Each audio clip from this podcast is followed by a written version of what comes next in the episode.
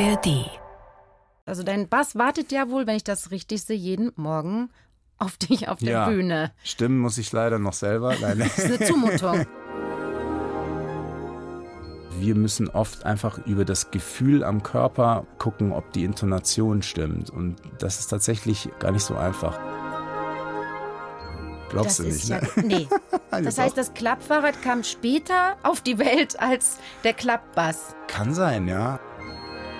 Ich muss jetzt bald auch mal was auf dem Bass spielen bei dir, wenn ich darf, Bitte, weil jetzt habe ich Lust darauf bekommen. Hallo zusammen, ich bin Anne Schönholz und ich bin Geigerin beim Sinfonieorchester des Bayerischen Rundfunks oder kurz einfach BRSO. In diesem Podcast möchte ich euch unser Orchesterleben von allen Seiten zeigen.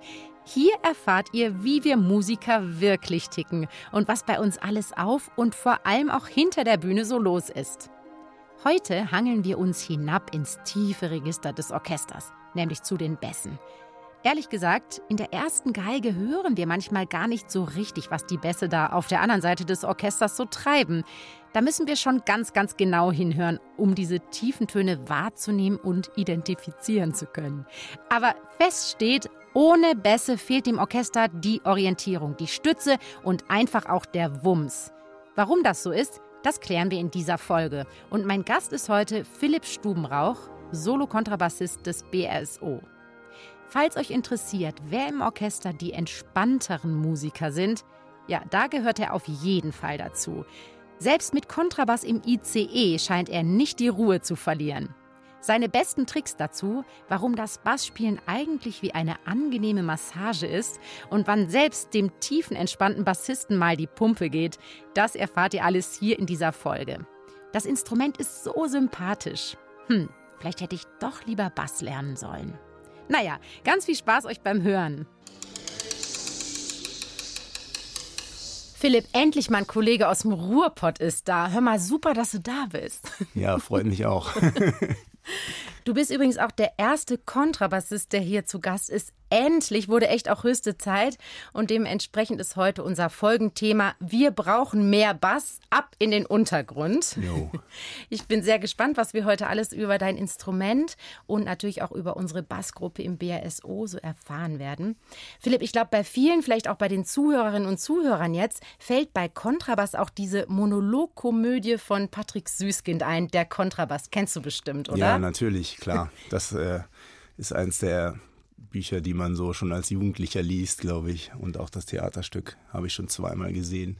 Ich finde es herrlich und total witzig, obwohl da ja wirklich der Bass auch ziemlich aufs Korn genommen wird. Und ein Zitat habe ich heute daraus mitgebracht.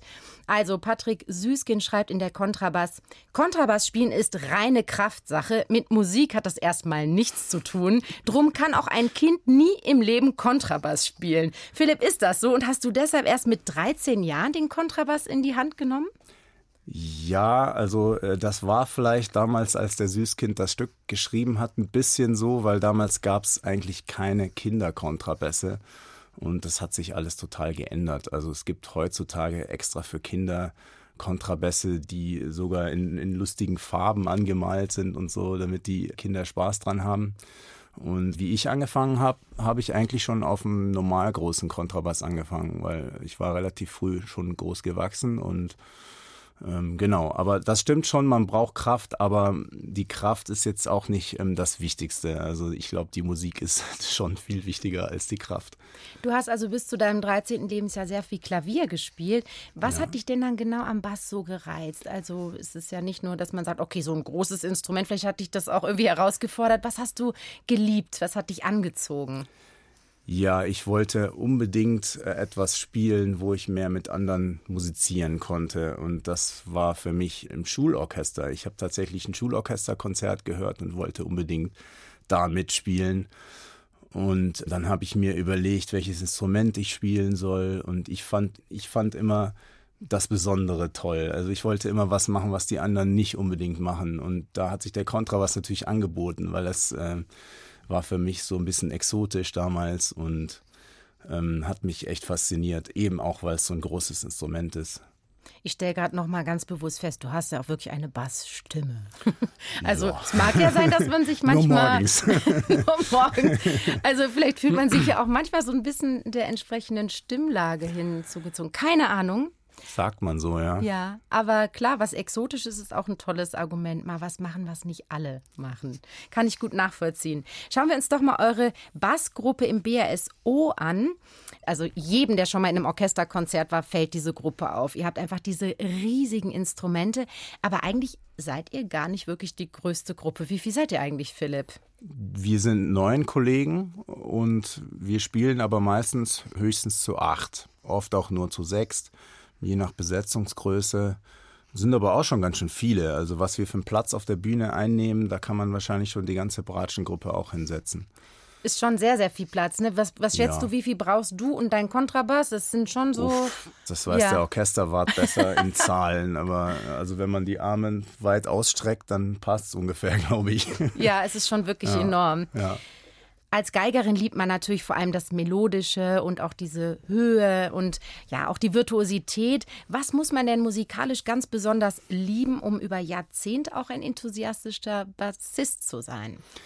Ja, das ist ganz witzig, weil die ersten Geigen fragen mich öfters, äh, habe ich schon von anderen Kollegen und Kolleginnen diese Frage bekommen, ja, äh, was fasziniert dich am Bass? Ihr habt ja nie die Melodie.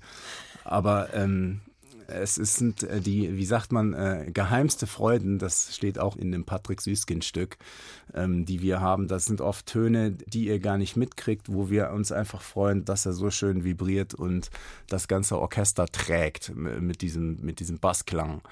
Und, äh, oder ein Pizzicato, was, es braucht auch nur ein Ton zu sein, der einfach unglaubliches Glücksgefühl auslöst. Und ich glaube, das ist, was die Bassisten fasziniert. Das hat sehr viel mit Klang zu tun, mit ja, mit Erde, mit, mit Grund, mit Boden, mit Stütze. Das sind alles Sachen, die, ja, die sind so ein bisschen, ähm, wie sagt man das? Die sind ähm, im Unterbewussten.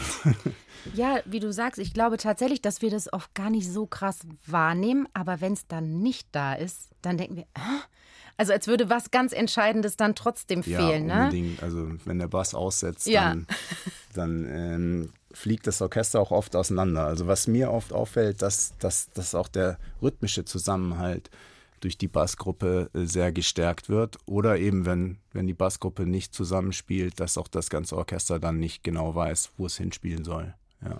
Du hast eben so von quasi stillen Freuden gesprochen, die ihr habt, wenn mhm. ihr so ein mhm. ganz kostbares Pizzicato habt, wo ihr vielleicht auch euch wirklich nur für euch freut. Gibt es denn auch andere Passagen? Fällt dir gerade irgendwie ein Musikstück oder eine Stelle ein, wo du sagst, das ist ein Fest für die Kontrabassistinnen und Kontrabassisten, da geht's ab, das überhört niemand? Natürlich, da gibt es einige Stellen. Also zum Beispiel die fünfte Symphonie von Beethoven im, im dritten Satz fangen wir ja schon alleine an mit den Celli zusammen, muss man dazu sagen. Wie fast immer sind wir mit den Celli zusammen, aber ja, der Bass führt das Ganze natürlich. Und dann kommt das Trio in der fünften und ja, das ist für mich immer wie so, ein, wie so eine Horde Pferde, die losstürmt, äh, wo das da losgeht. Dann taka, taka, taka, taka, taka, taka, und solche Stellen, die sind einfach ja. top.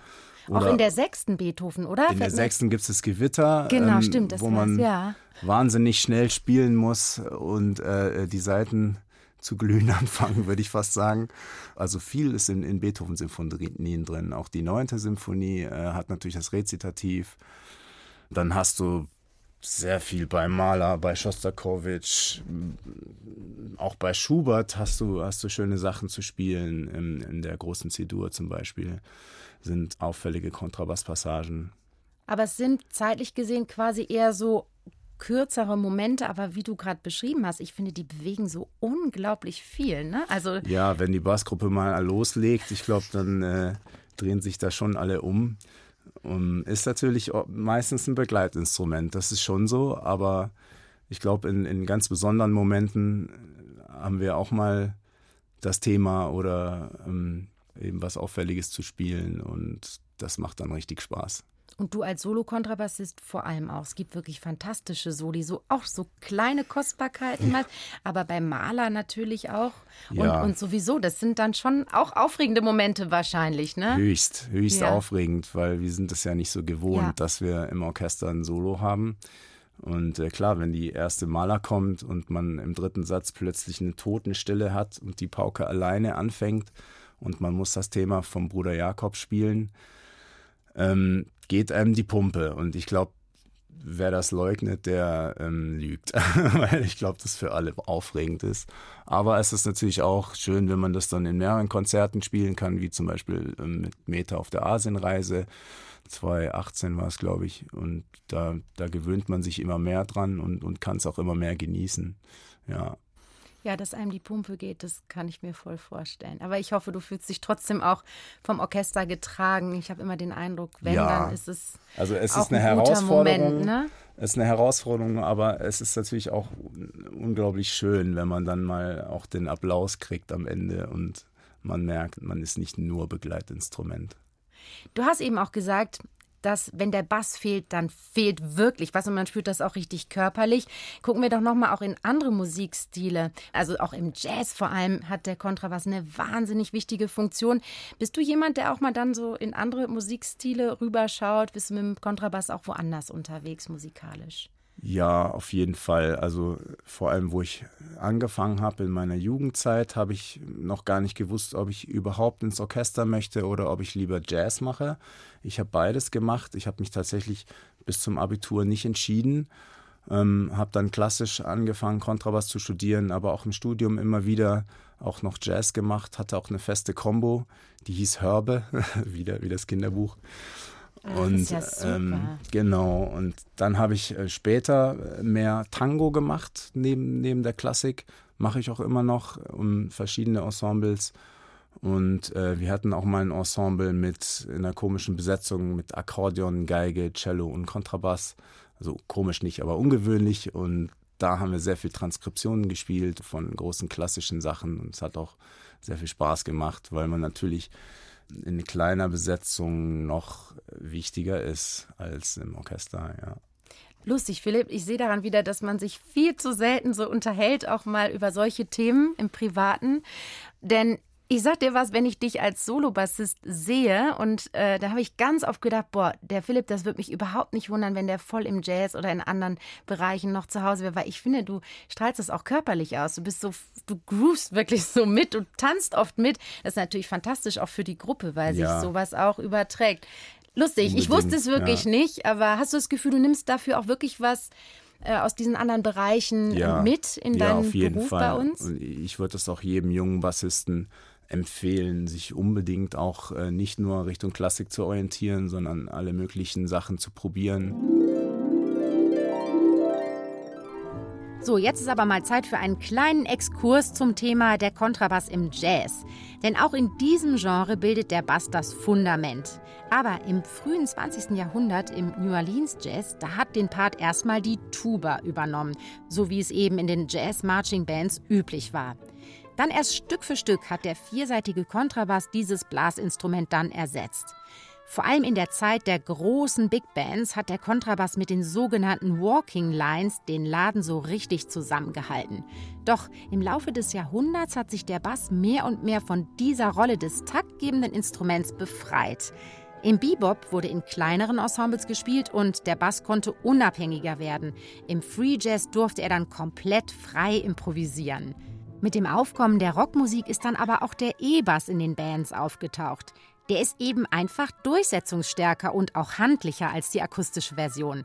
Aber fest steht eins: Jazz ohne Bass geht gar nicht. Und natürlich Klassik ohne Groove auch nicht, wie Philipp uns erklärt.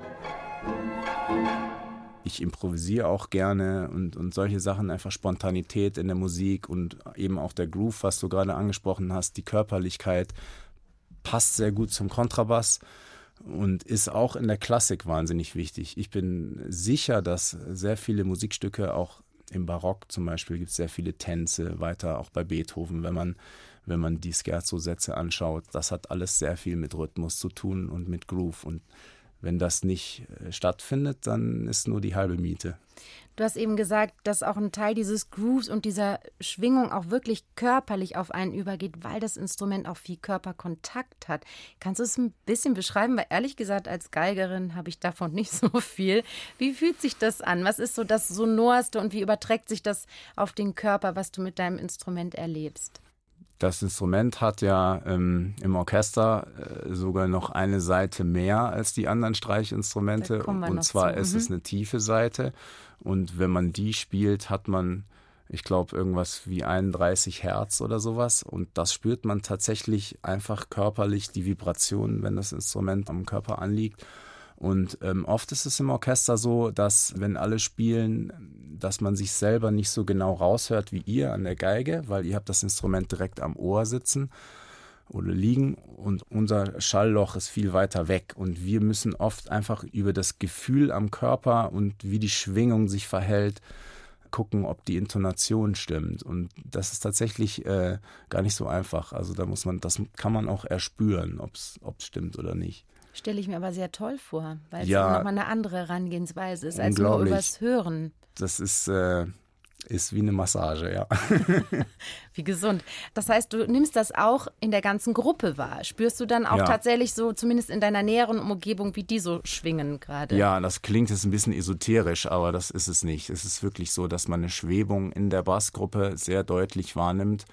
Und ähm, die ist nicht gut. Eigentlich soll eine Schwebung ja nicht sein, damit die Töne genau zusammenpassen.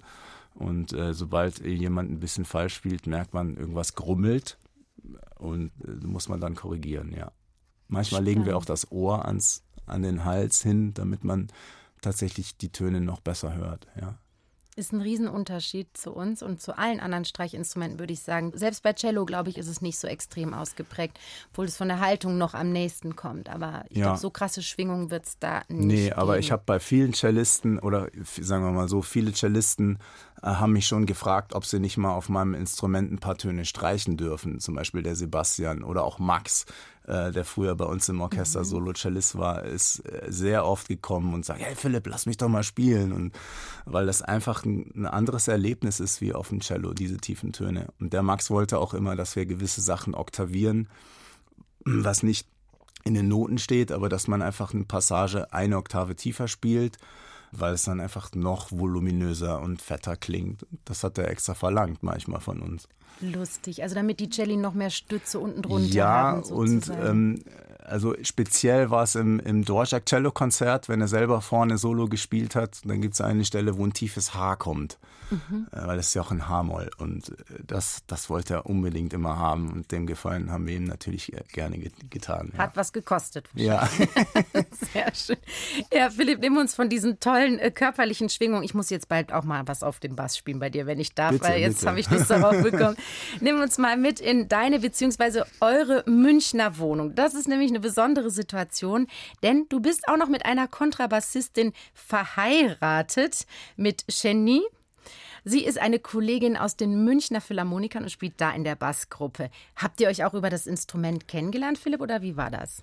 Ja, natürlich. Wir haben uns zum ersten Mal in Magnerkirchen bei einem Wettbewerb getroffen und da fand ich sie schon ganz toll und äh, weil sie auch ganz speziell spielt. Äh, sie hat irgendwie eine ganz eigene Technik am Kontrabass und Ausdruck und es hat mich immer fasziniert. Und dann haben wir später, als dieses Reaktorunglück in Fukushima war, in 2011, da gab es ein Benefizkonzert von allen drei großen Münchner Orchestern, wo wir zusammen gespielt haben. Und da habe ich dann den Einteiler, der das zusammengestellt hat, wie die Kontrabassgruppe da war, gebeten, dass er mich doch neben die Genie setzt. Nein, und, äh, Philipp, ist das cool, das wusste ich so nicht. So hat es angefangen. und trotzdem seid ihr dann zusammengekommen. ja, also das war, das war sehr schön. Und, mhm. Aber es ist, weil vielleicht wolltest du das jetzt auch gerade fragen, es ist nicht so, dass wir nur über Kontrabass reden das möchte ich unbedingt wissen. Ist das jetzt so ein totaler Basshaushalt, wo es von morgens bis abends darum geht? Wie viel hast du heute schon geübt und, äh, und wie läuft es bei euch eigentlich in der Gruppe? Schnüffelt man vielleicht auch so ein bisschen rum? Wie läuft es denn in dem anderen Orchester? Ja, doch, das natürlich schon. Mhm. Also wir reden eigentlich oft über die Kollegen natürlich und äh, wie man klarkommt selber. Die, die menschlichen Sachen sind eigentlich ähm, für uns interessant. Ich glaube, das ist aber bei allen Musikern so, wenn sie miteinander reden, sind die sozialen Kontakte sehr wichtig. Und ähm, natürlich äh, spielen wir uns auch gegenseitig mal was vor. Ich frage dann, was meinst du, wie klingt es besser mit, mit dem Fingersatz oder so? Oder solche Sachen machen wir schon. Aber wir sind jetzt nicht totale Nerds, die irgendwie nur über Kontrabass reden. Ähm, nee, das wäre viel zu langweilig. Also. Sehr gut. Ihr habt ja auch äh, Kinder und da gibt es dann sowieso auch andere Themen. Ja, genau. Also da ist, das ist im Moment eher aktuell. Ja, ja. klar. Aber man muss schon sagen, dass eure Nachbarn Bass-Fans sein müssen, oder? Weil da geht schon ja. einiges, apropos Schwingung, auch im Hause wahrscheinlich ab. Genau, also das stimmt, man hört das äh, durch die Wände und durch die Decken vor allem, nur es ist nicht so wie in Patrick Süßkins der Kontrabass, äh, dass es so wahnsinnig störend ist und dass die Nachbarn dann äh, gegen die Wände bummern, sondern ich glaube, man hört das eher so ganz, ganz leise. Also das ist, glaube, wenn da eine Trompete ist oder ein Schlagzeuger oder vielleicht sogar auch eine Geige, ist, glaube ich, lauter so zu hören Brummen. als ein Kontrabass. Ja. So ein Dauerbrummen. Und äh, unsere Nachbarn unter uns, die sind auch tagsüber nicht da. Von daher ist es da kein Problem. Können wir da üben. Aber ganz ehrlich, nimmt ja auch wahnsinnig viel Platz weg. Ihr habt doch bestimmt zwei große Bässe auch in der Wohnung? Habt ihr so ein ja. Basszimmer? Wie muss man sich das vorstellen? Weil das nimmt viel Platz ein. Wir, ne? haben, wir haben sogar drei Bässe zu Hause rumstehen, aber. Wahnsinn. ähm, und ein Klavier auch noch, aber zum Glück haben wir eine relativ große Wohnung und das passt eigentlich. Also, das ist kein Problem. Und was, glaube ich, ein großer Unterschied zu anderen Instrumenten ist, die bleiben dann auch meistens in der Wohnung stehen, die Instrumente. Ne? Das heißt, du hast ein sogenanntes Dienstinstrument und ein Instrument, was daheim ist. Wie ist denn das, wenn man sich da immer umstellen muss? Also dein Bass wartet ja wohl, wenn ich das richtig sehe, jeden Morgen auf dich auf der ja, Bühne. Stimmen muss ich leider noch selber. Nein. es ist eine Zumutung. Es ist eine Zumutung. Mhm. Nee, aber das ist natürlich ein super Service, dass äh, unsere Orchesterwarte die Bässe immer schon auf die Bühne bringen und an den Platz stellen. Ähm, klar, so ein Kontrabass immer hin und her zu schleppen, äh, ist eine Zumutung und ich glaube, alle Kontrabassisten haben das im Studium erlebt, weil da gibt es keine Orchesterwarte und wenn man von einem Zimmer zum anderen in der Hochschule wechselt oder mal irgendwie eine, ein Konzert hat außerhalb oder irgendwas, muss man immer selber schleppen. Und zum Glück, wenn man dann einmal im Sinfonieorchester ist, wird das für einen erledigt.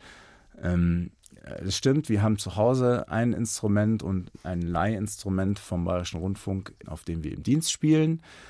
Zum Glück sind es nur die beiden Instrumente, auf die ich mich immer einstellen muss. Von daher ist es jetzt nicht so ein Riesenproblem, sich da umzustellen. Und in, in meinem Fall haben die auch ungefähr die gleiche Seitenlänge. Das heißt, man muss da jetzt nicht großartig umlernen oder sowas. Ähm, das geht eigentlich ziemlich problemlos, ja. Ja, das ist tatsächlich ein wichtiger Luxus. Eigentlich nicht wirklich ein Luxus. Es ist notwendig. Ne? Es ist Weil schon würdet, Luxus. Ja. Also wenn ich zum Dienst komme, bin ich derjenige, der ich am wenigsten tragen muss, weil alles schon da ist. Aber stell dir nur mal vor, ihr alle würdet euer Instrument immer auf die Bühne tragen und wieder raus. Ganz ehrlich, ich glaube, da wird auch viel schief laufen. Also ich meine auch ja. mit uns anderen, wir müssen ja auch hin und her laufen und da stößt man ständig aneinander. Das geht gar das nicht. Das geht eben wirklich nee, nicht. Nee, das ne? geht gar nicht. Ja. Also natürlich ähm, gibt es Orchester, wo man vielleicht mit dem Kontrabass reinläuft, aber das sind dann eher kleine Gruppen, mhm. weiß ich, Kammerorchester oder sowas, wo ich den Bass dann auch mal mit rausnehme. Aber im Symphonieorchester ist das technisch gar nicht möglich. Wir haben eben die Kontrabassgruppe schon so ein bisschen von außen aus Publikumsperspektive betrachtet, haben gesehen, ihr nehmt so viel Platz ein, diese riesigen Instrumente. Wenn wir jetzt näher ranzoomen, dann sehen wir wirklich deutlich, was auch für ein Körpereinsatz nötig ist. Du hast es auch schon erwähnt. Ich glaube wirklich, dass es, so wie Süßkind auch sagt, in der Kontrabass tatsächlich sehr kraftaufwendig ist. Wie handelt man das denn über viele, viele Jahre, Philipp? Ich glaube, es ist wirklich anstrengend. Ja, das stimmt. Ähm, man muss äh, darauf achten, dass man eben nur so viel Kraft einsetzt, wie man wirklich braucht und nicht zu viel. Das versuche ich auch immer meinen Studierenden zu vermitteln. Das ist eines der wichtigsten Sachen beim Bassspielen. Es ist eh schon schwer genug, die Seite runterzudrücken und den Klang zu erzeugen.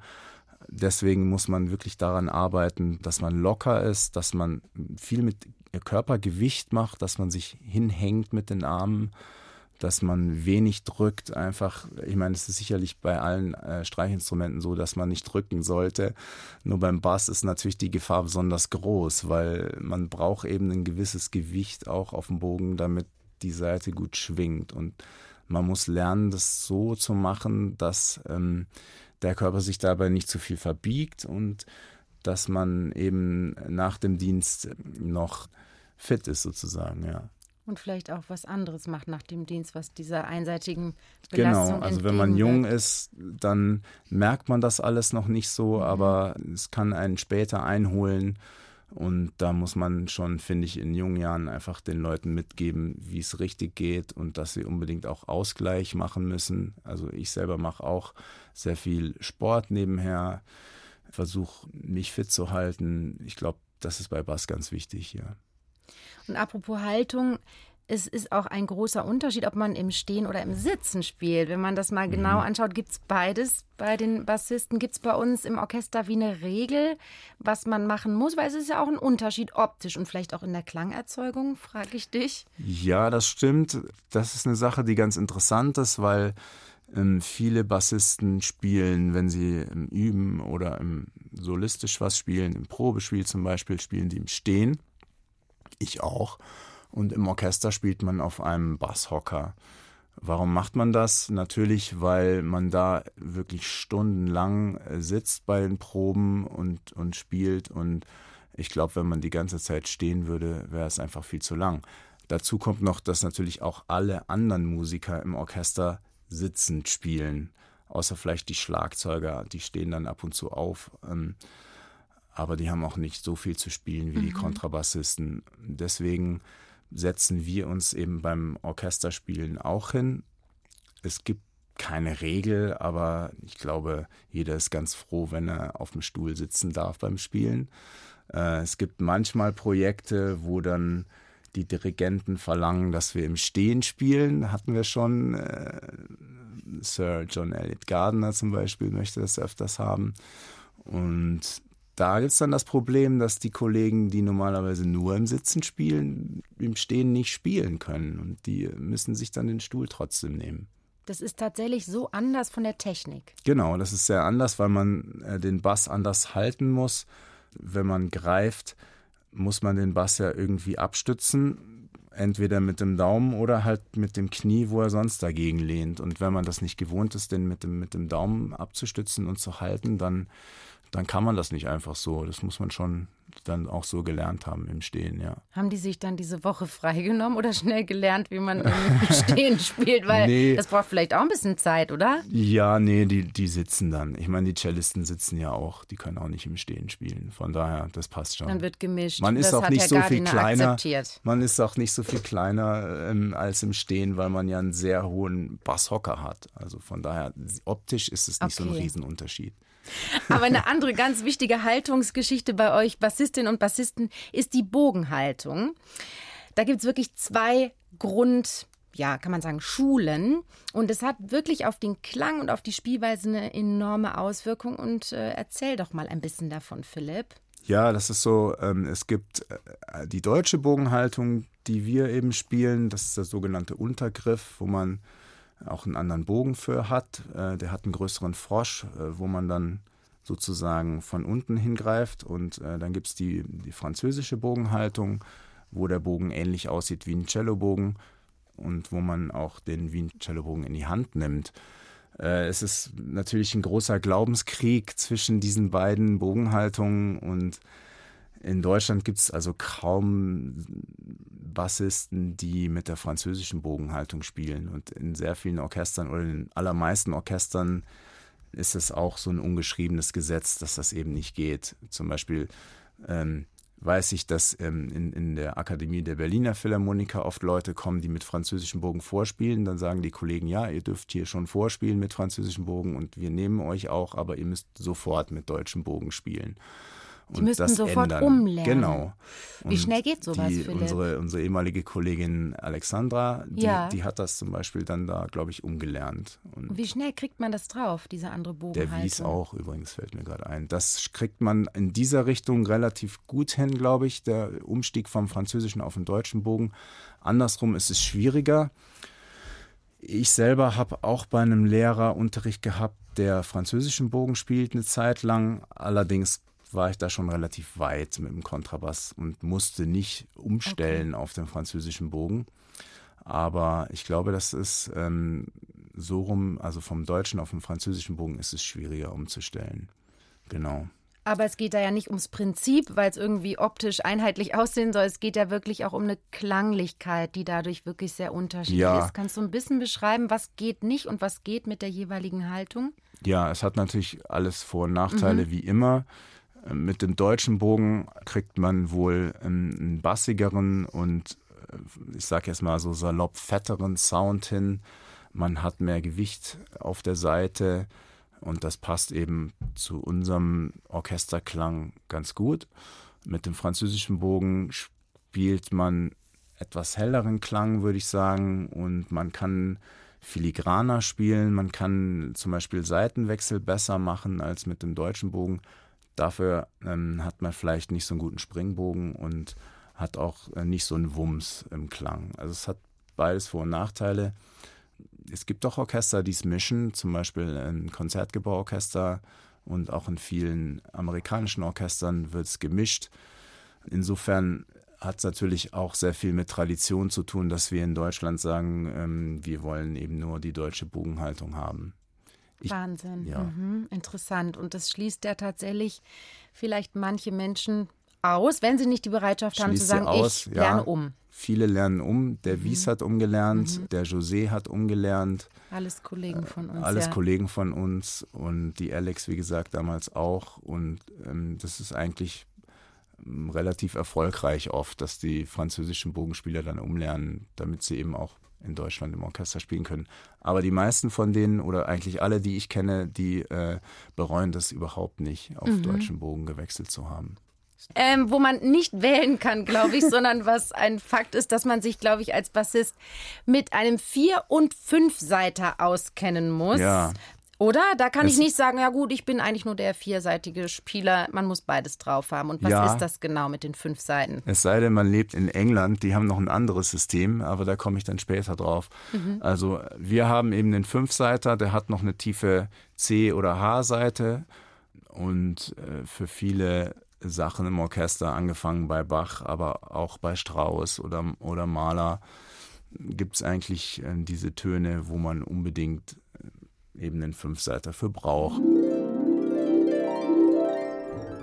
Wie bitte? Ein Streichinstrument mit fünf Seiten? Falls ihr vom fünfseitigen Kontrabass jetzt zum ersten Mal hört, wundert ihr euch vielleicht, dass es so verschiedene Versionen von dem Instrument gibt. Ich meine, eine Geige kommt ja auch nicht plötzlich mal mit fünf Seiten daher.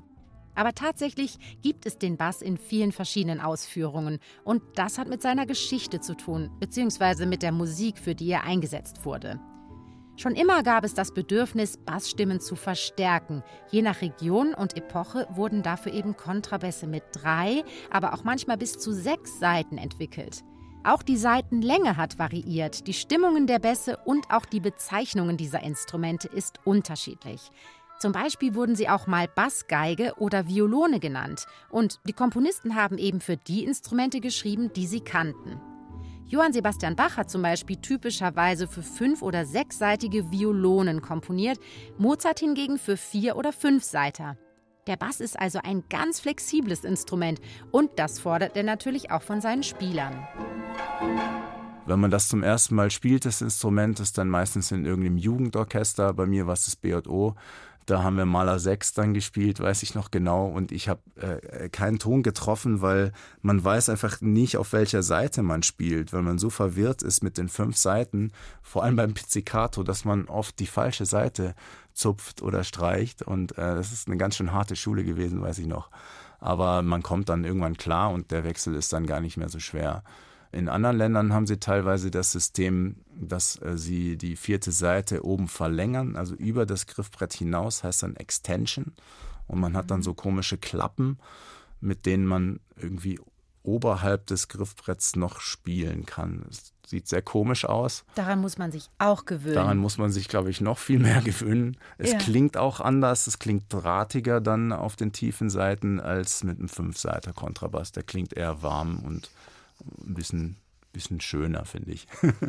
Ist ja unglaublich. Also ich sehe schon, ihr habt so viele Facetten, über die ihr euch entweder entscheiden müsst oder die ihr tatsächlich drauf haben müsst äh, und viel vielseitiger sein müsst als unser eins. Finde ich total spannend. Wenn du aber solistisch unterwegs bist, da spielt dann in Fünfseiter eigentlich nie eine Rolle, oder? Das, nee, ähm, das stimmt. Das da spielt man meistens einen Vierseiter. Ja.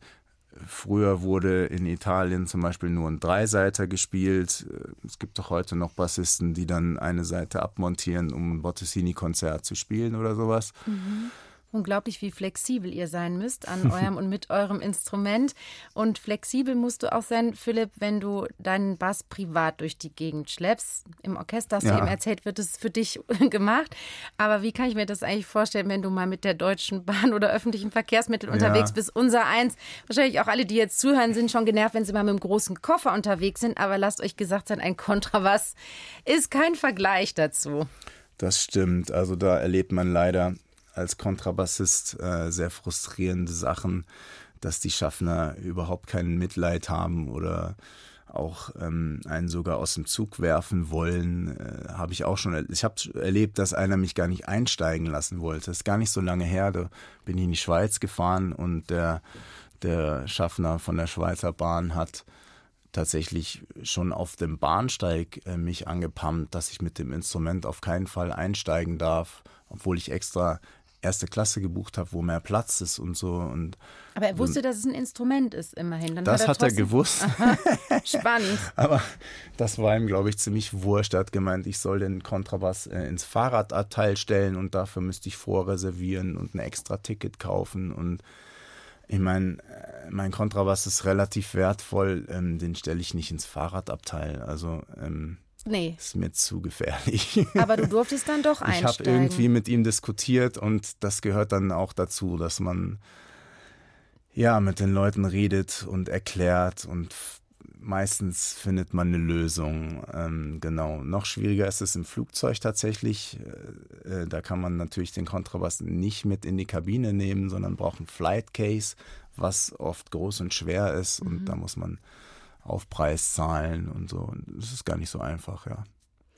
Wahnsinn. Also da äh, schätze ich mich glücklich, mit einem kleinen Geigenkasten unterwegs zu sein. Was mir aber schon passiert ist mal, dass ich äh, in der Deutschen Bahn, also im Zug, mal die Toilette benutzen wollte und dann stand da ein Bass drin. Nicht ein Bassist, ein Bass. ich wollte gerade da stand ein Bassist ja, drin. Wie schrecklich. Das ist nee. ein schlechter Platz. Aber alle, alle Bassisten kennen im ICE den Platz, wo man, wo man den Kontrabass am besten hinstellt. Und da gibt es also mehrere Plätze, aber das ist schon bekannt.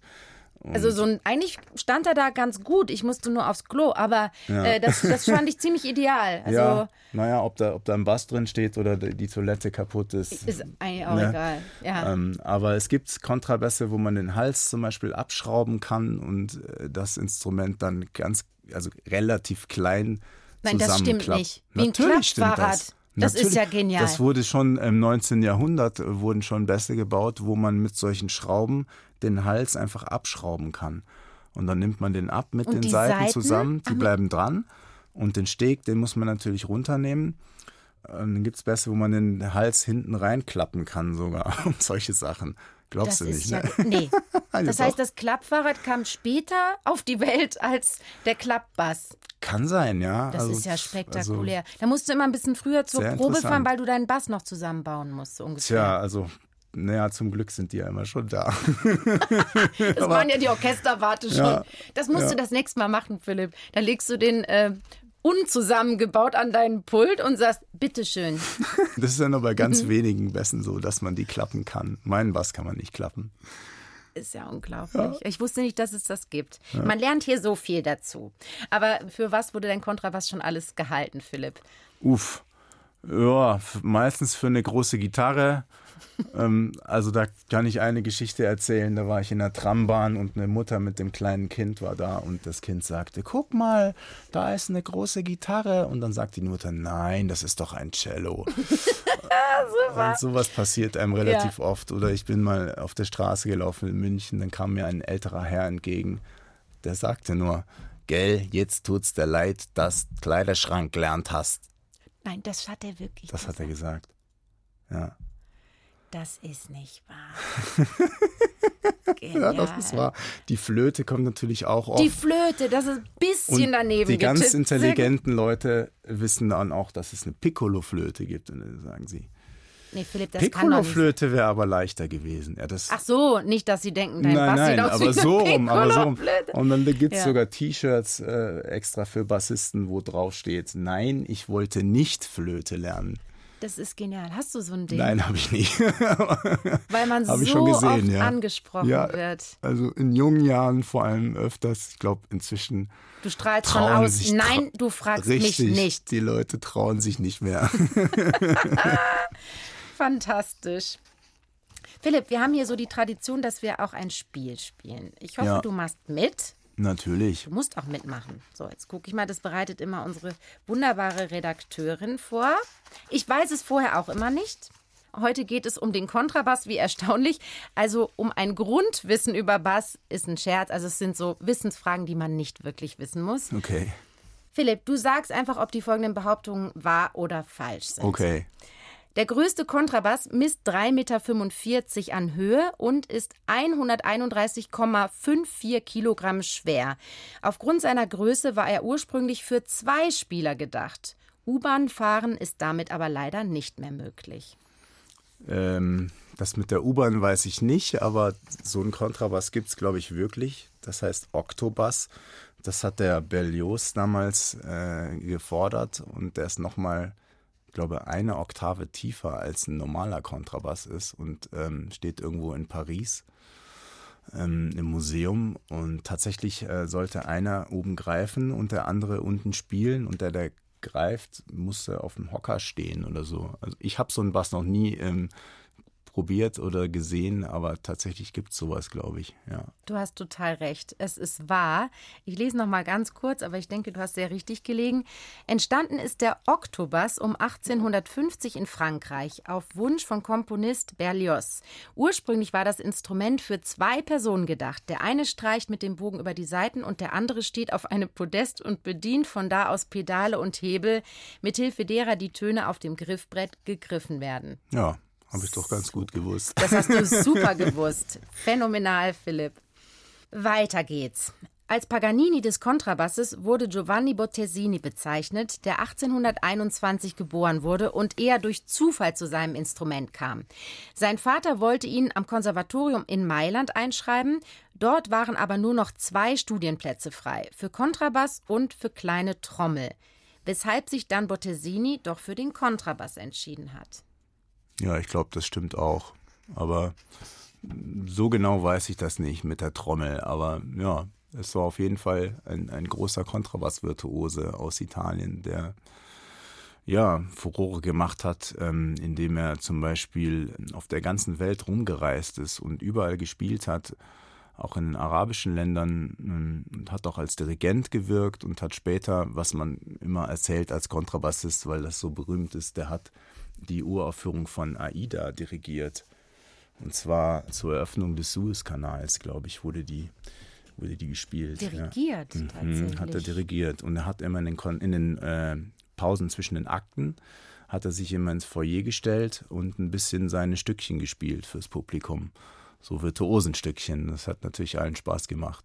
Ja, und Komponist war er ja auch noch. Ja, Genau, unglaublich. ja. Wahnsinniges War ein Talent. guter Freund von Giuseppe Verdi. Ja. ja. Spannend. Und du hast total richtig gelegen. Antwort ist halb falsch. Haarscharf, die freien Plätze waren in den Fächern Kontrabass und Fagott. Naja, Aber die Hauptsache ist, dass er beim Bass gelandet ist, würde ich sagen. ja, auf jeden Fall.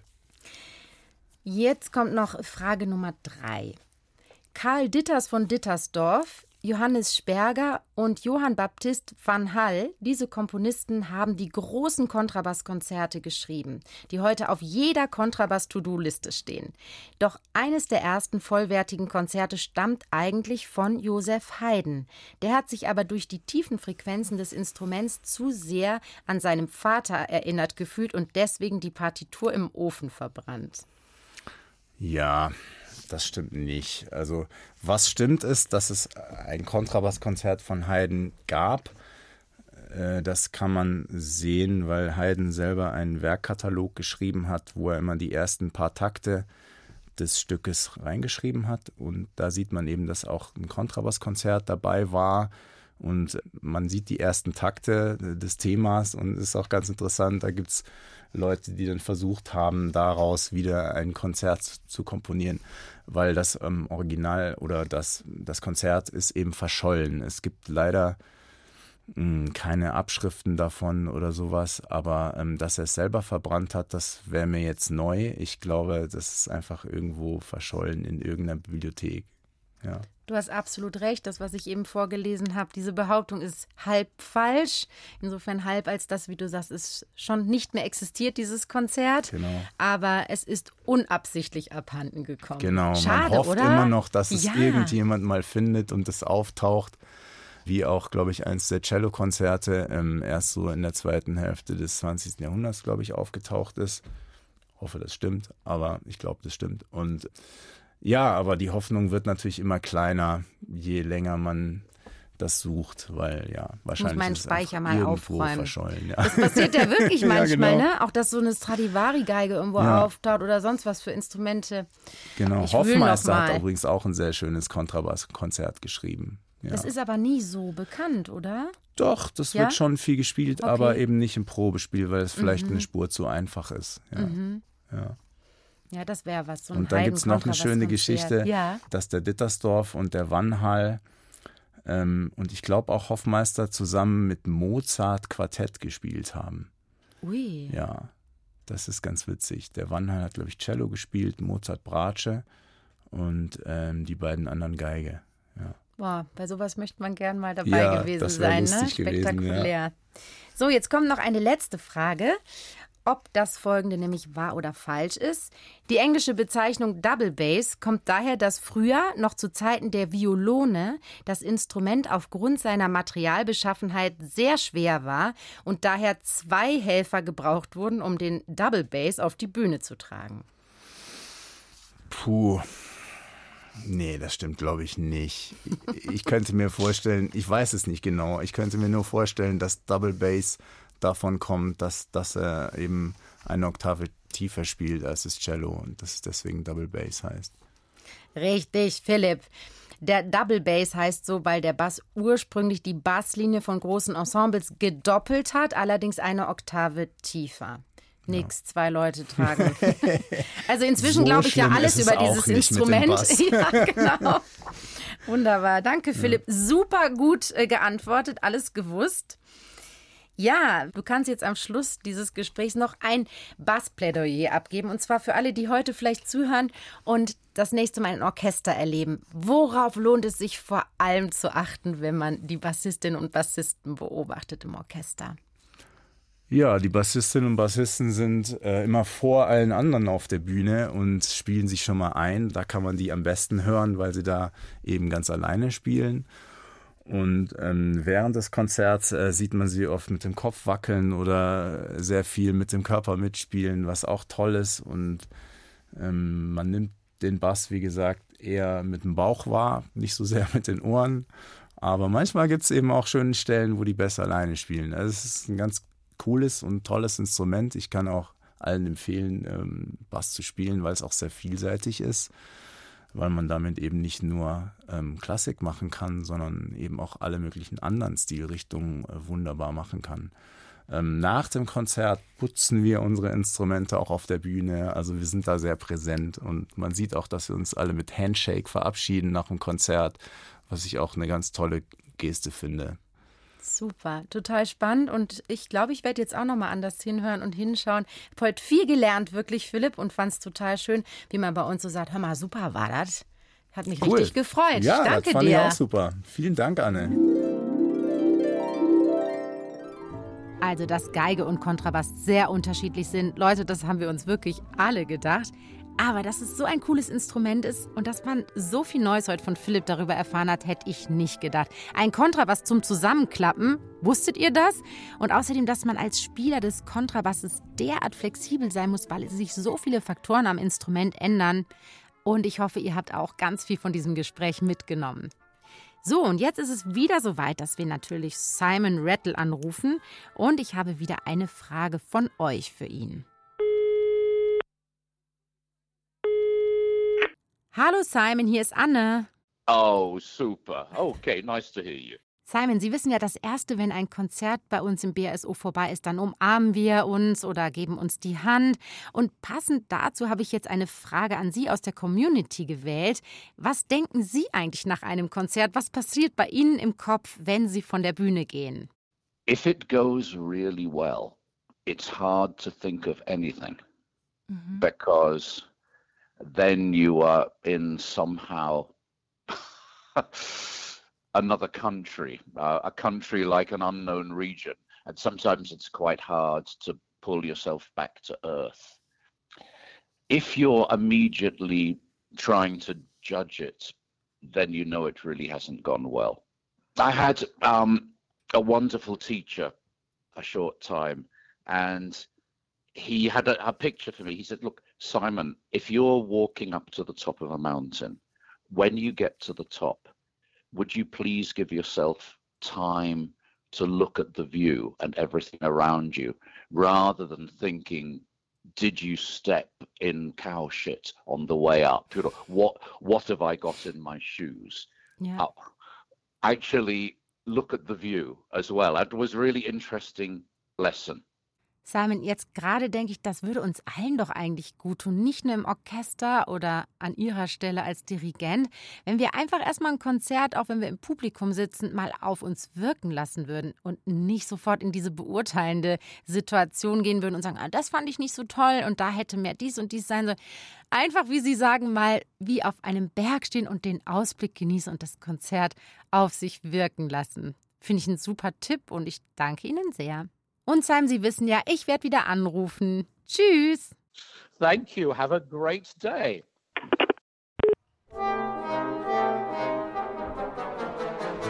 Und jetzt habe ich noch einen spannenden Podcast-Tipp für euch. Wir hatten ja in dieser Folge einen kleinen Exkurs in den Jazz. Und wenn euch das Genre interessiert und ihr gerne noch mehr darüber erfahren wollt, dann hört doch mal rein in die Serie Giant Steps in Jazz. Das sind kurze Folgen zu berühmten Persönlichkeiten, die den Jazz geprägt haben. Von Ella Fitzgerald über John Coltrane bis Bobby McFerrin. Giant Steps in Jazz findet ihr in der ARD Audiothek. Wenn ihr Fragen, Themenvorschläge oder Feedback zu unserem Orchester-Podcast habt, dann schreibt mir einfach über Instagram oder auch über Facebook. Gerne nehme ich dann eure Ideen mit in die nächsten Podcast-Folgen. Und wenn euch dieser Podcast gut gefällt, dann abonniert ihn doch gerne. Erzählt davon euren Freundinnen, Freunden und Bekannten und lasst mir gern auch eine gute Bewertung da. Darüber würde ich mich riesig freuen. Ja, dann macht's mal gut und bis zum nächsten Mal. Eure Anne Schönholz. Thank you.